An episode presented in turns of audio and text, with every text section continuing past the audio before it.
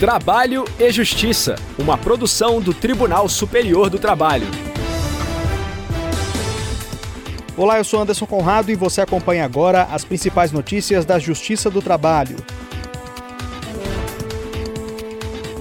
Quem abre o nosso programa é a repórter Samanta Flor, de Brasília. Mantida anulação de dispensa de cinco empregadas de uma mesma imobiliária. Em nosso giro pelos regionais, o repórter Caio Brasil traz informações diretamente do Tribunal Regional do Trabalho da sétima região. Trabalhador vítima de homofobia em empresa é indenizado em 95 mil reais por danos morais. E já que hoje é dia dos namorados, nós vamos saber se a empresa pode proibir relacionamentos amorosos entre colegas de trabalho no quadro Boato ou Fato.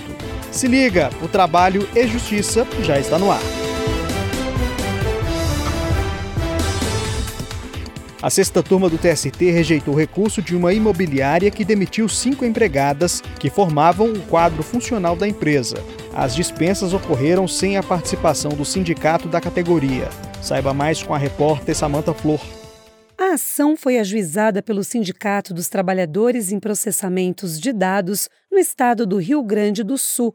A entidade alegou que a IC Classificados Imobiliários e Promoção de Eventos com sede em São Paulo, demitiu todas as empregadas da capital gaúcha sem ter negociado condições para minimizar os efeitos da medida. Em defesa, a empresa sustentou que as dispensas não se enquadrariam no conceito de dispensa em massa, nem teria impacto social que justificasse a participação sindical.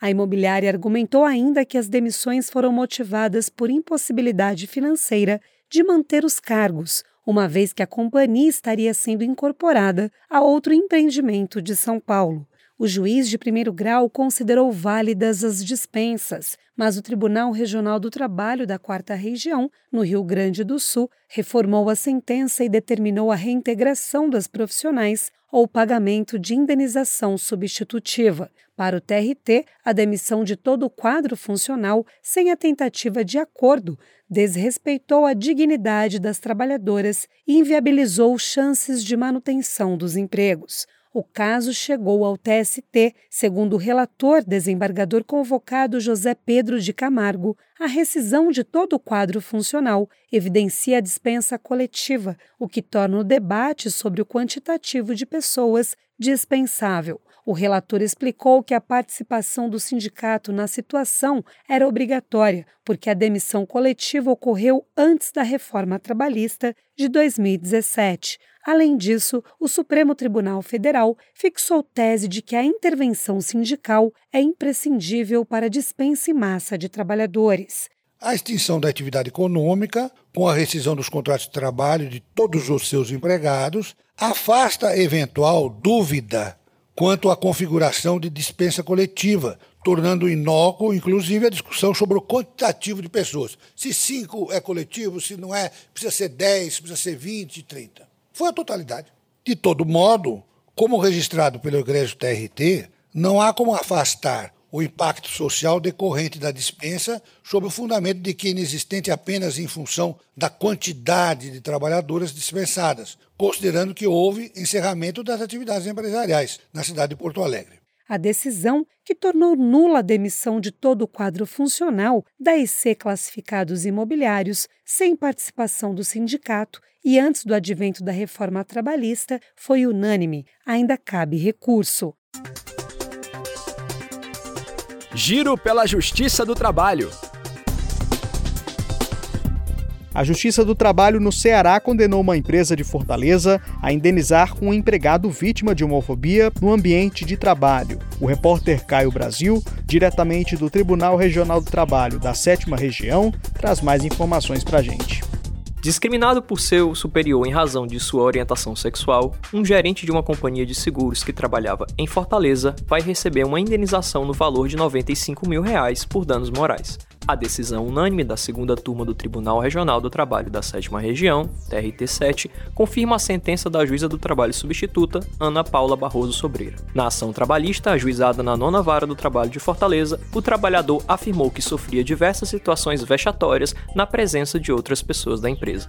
Ele trabalhava em sistema de home office em Fortaleza, mas uma vez por mês reunia-se com um gerente regional na capital cearense. Era nesse ambiente que acontecia a maioria das ofensas, segundo os depoimentos. Testemunhas afirmaram que, em várias situações, presenciaram o gerente regional proferir palavras agressivas contra o empregado, a maioria de cunho homofóbico. Em uma ocasião, narrou a testemunha que o superior disse na presença de muitos, abre aspas, chegou o viado, fecha aspas. As frases teriam sido ditas em tom de brincadeira e em outras falando sério, mas sempre incomodavam o reclamante. Essas situações humilhantes eram habituais, segundo outra testemunha. Para a juíza do trabalho, ficou provado que o abuso de natureza psicológica sofrido pelo empregado decorreu de discriminação de viés homofóbico, a empresa, por sua vez, rechaçou as alegações do empregado, afirmando que sempre procurou manter um ambiente de trabalho saudável e negou a existência de assédio moral.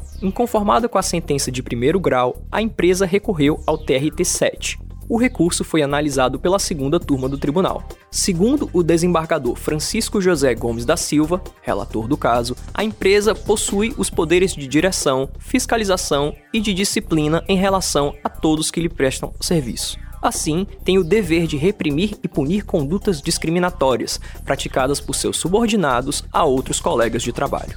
O magistrado alertou ainda que o grupo social identificado pela sigla LGBTQIA, segue sofrendo agressões na sociedade, nas ruas e nos locais de trabalho, sob diversas formas.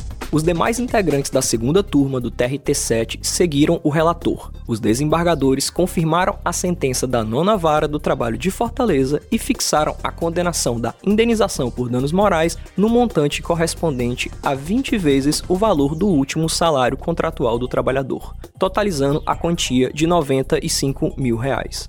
Da decisão, cabe recurso. Boato ou fato? Fala, Léo, mó tempão, hein? Finalmente a gente conseguiu marcar esse almoço no intervalo do trabalho, como nos velhos tempos. Pois é, Fredão. Te peço até desculpas pelo sumiço, viu? Você sabe que eu comecei a namorar com uma colega lá do trabalho, né?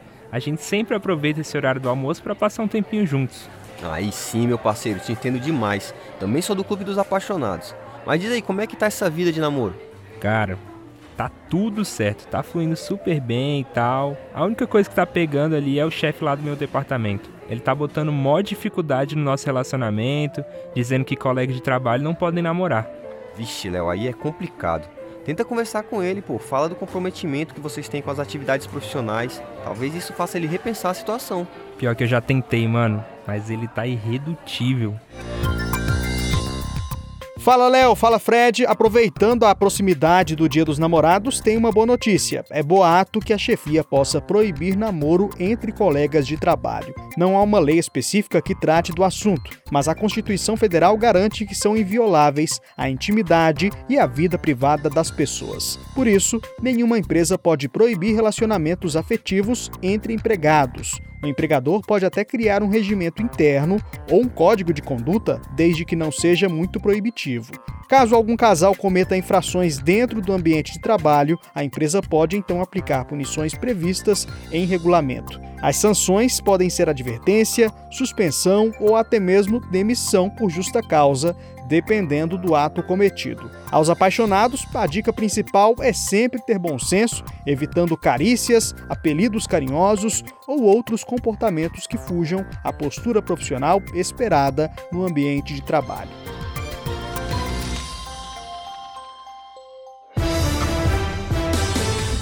A edição de hoje termina aqui. Muito obrigado pela audiência e companhia.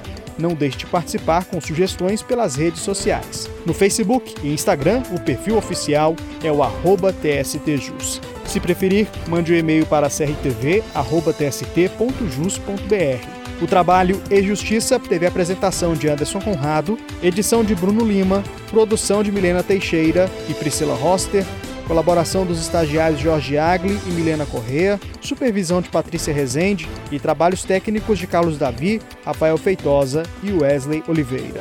O programa é uma produção da Rádio TST, sob a coordenação de Rodrigo Tunholi e a supervisão geral da Secretaria de Comunicação Social do Tribunal Superior do Trabalho. A gente se encontra na próxima edição. Eu espero você. Até lá! Trabalho e Justiça, uma produção do Tribunal Superior do Trabalho.